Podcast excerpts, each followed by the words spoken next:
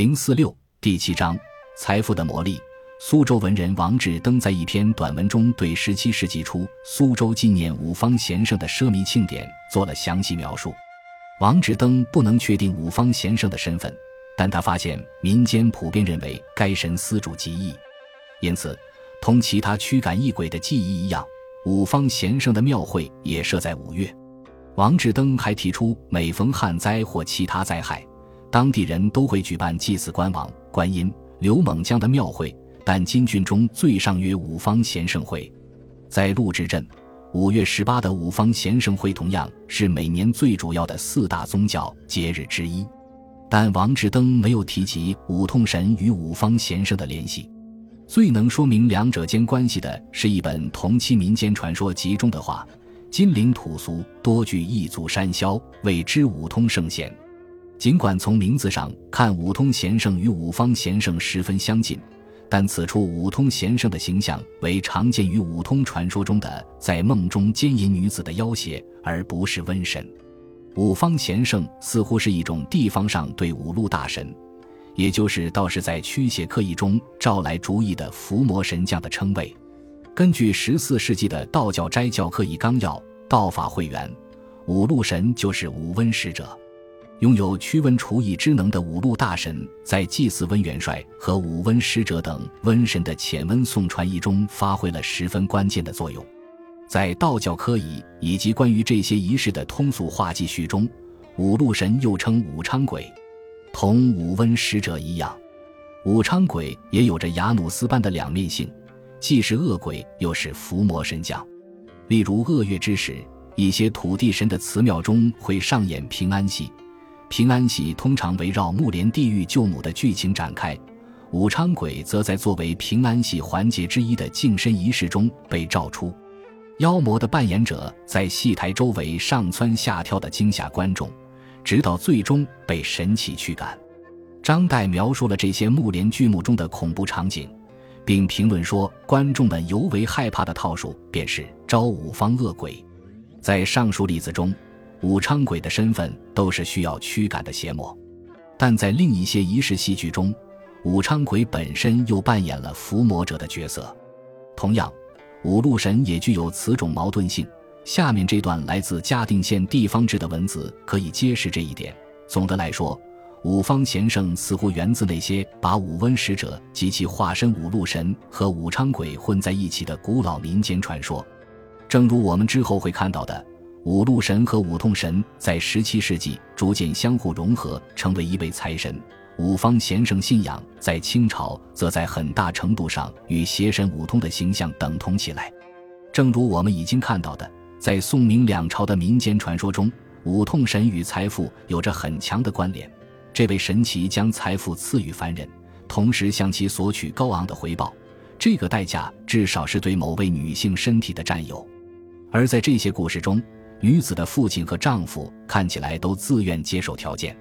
十六世纪下半叶，五通神开始变成专门的财神，但他的特性几乎没有发生改变。他邪恶的一面得到了保留，而不是被刻画为勤勤恳恳的农夫或节俭度日的掌柜。明确提出五通神具有运财的神意之力的是十六世纪中叶的一则声明。这段文字后来被化用在了1609年杭州方志对五通神的定义中。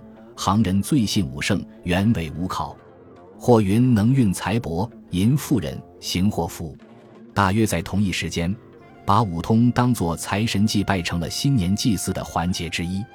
1598年的《常州县志》记载，岁终之时，城内居民会铺张地向五通神献上祭品。最迟从宋朝起。江南城镇的居民就开始祭祀、祈拜各路神灵，希望他们带来利市。到十七世纪晚期，乡村和城镇居民都开始用这种方式奉祀五通神，烧个利市本、只烧纸钱，这一安抚神灵之举。但到明朝晚期，它成了一句形容突然发了大财的俚语。在这种语境下，五通神崇拜代表的是对一夜暴富，而不是总体致富的渴求。大约在同一时期，五路财神以五通神替身的身份出现了。最早提到要在正月初五祭拜五路财神的是十七世纪初的一本常熟方志。另一份同一时期的文献称，又过了两日是正月初五。苏州风俗是日，家家户户祭献五路大神，为之烧利市。吃过了利市饭，方才出门做买卖。此后。在正月初五生意重新开张时，祭拜五路财神的习俗开始扩散至江南各地。一六九四年的《常州府志》称，人们在元月五日祭祀五路神，祈求这位神祇帮助自己获得更丰厚的利润。在杭州，人们直接把武圣当作财神祭拜，而无需借用五路神之名。杭州的店肆主人每月初五都会祭祀五通神。而不是只在正月初五，新年是前往五通神大庙朝拜的高峰期。从钟鼎之家到游商走贩的各阶层信众挤满了五通祠庙，他们前来祈求五通神解决经商或婚姻难题。以五通神为财神的信仰有一间新的主祠，它就位于苏州西南方十公里外的棱家山上。棱家山在石湖西侧。是长期以来深受文人骚客喜爱的风景优美之地，例如宋朝著名诗人范成大就以石湖居士为号。棱家山因山上一间建于七世纪初的佛寺得名。棱家寺只是建在这里的众多佛教庙宇之一，但山巅上醒目的七层宝塔尤其引人注目。在经历了十世纪末的重建及十七世纪三十年代的大修后。该塔直到今日依然矗立在山顶之上。南宋末年，人们在棱家寺中修建了一间五通祠。这间祠庙在早期并未获得特别关注，但到明末之时，它一跃成为该地区的主要朝拜中心之一。明朝末年，苏州民众多称棱家山为上方山。后来，上方山这个名字同山上的五通祠庙紧紧地绑在了一起。上方山以北数公里外有一个名为横塘的小镇，从那里人们可以望见棱家寺塔。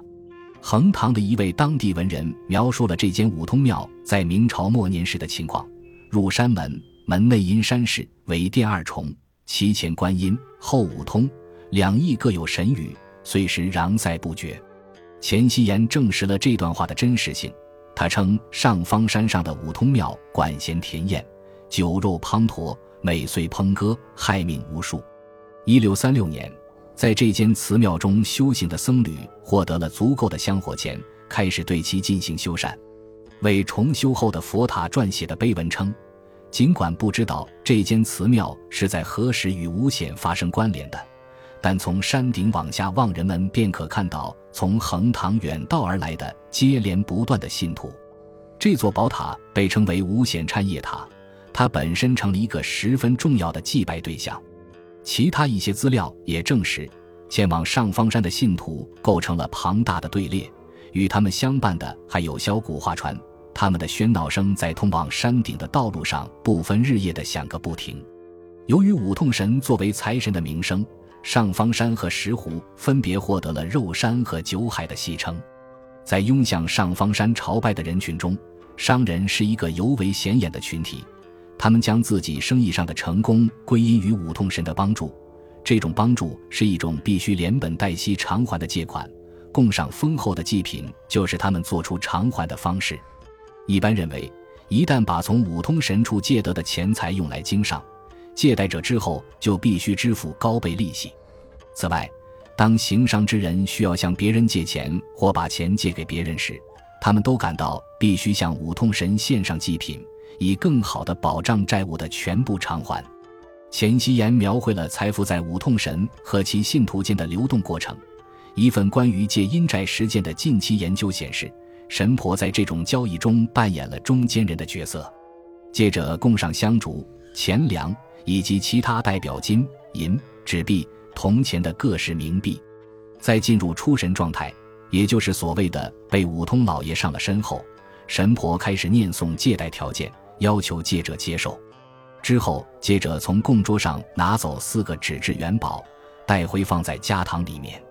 几天以后，如果元宝没有变形，则表示可以从五通神处借贷；如果元宝瘪掉，则说明借阴债的请求被拒绝了。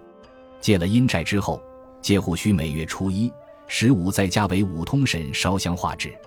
一年之后，借户会回到上方山的祠庙奉上祭品，还复本息，进行清偿。自宋代以来，人们就普遍相信业债的存在，相信业债需以货币交换的形式偿还。侯锦郎的研究证明，烧纸钱最常见的一个作用，便是偿还之前带得的旺运或收生债。从而补充个体在天界的财库。根据一份约可追溯至十三世纪的道教经文的说法，每个人在出生之时都从天库获得了由肉身和阴债构成的禄，禄将决定个体在一生中可以获得的财富多寡。然而，充裕的生活将导致路的折损，因此个体有必要通过烧纸钱的行为为自己补运。于是，在仪式的帮助下，个体可以偿还受生债。并同时保障自己的福运。本集播放完毕，感谢您的收听，喜欢请订阅加关注，主页有更多精彩内容。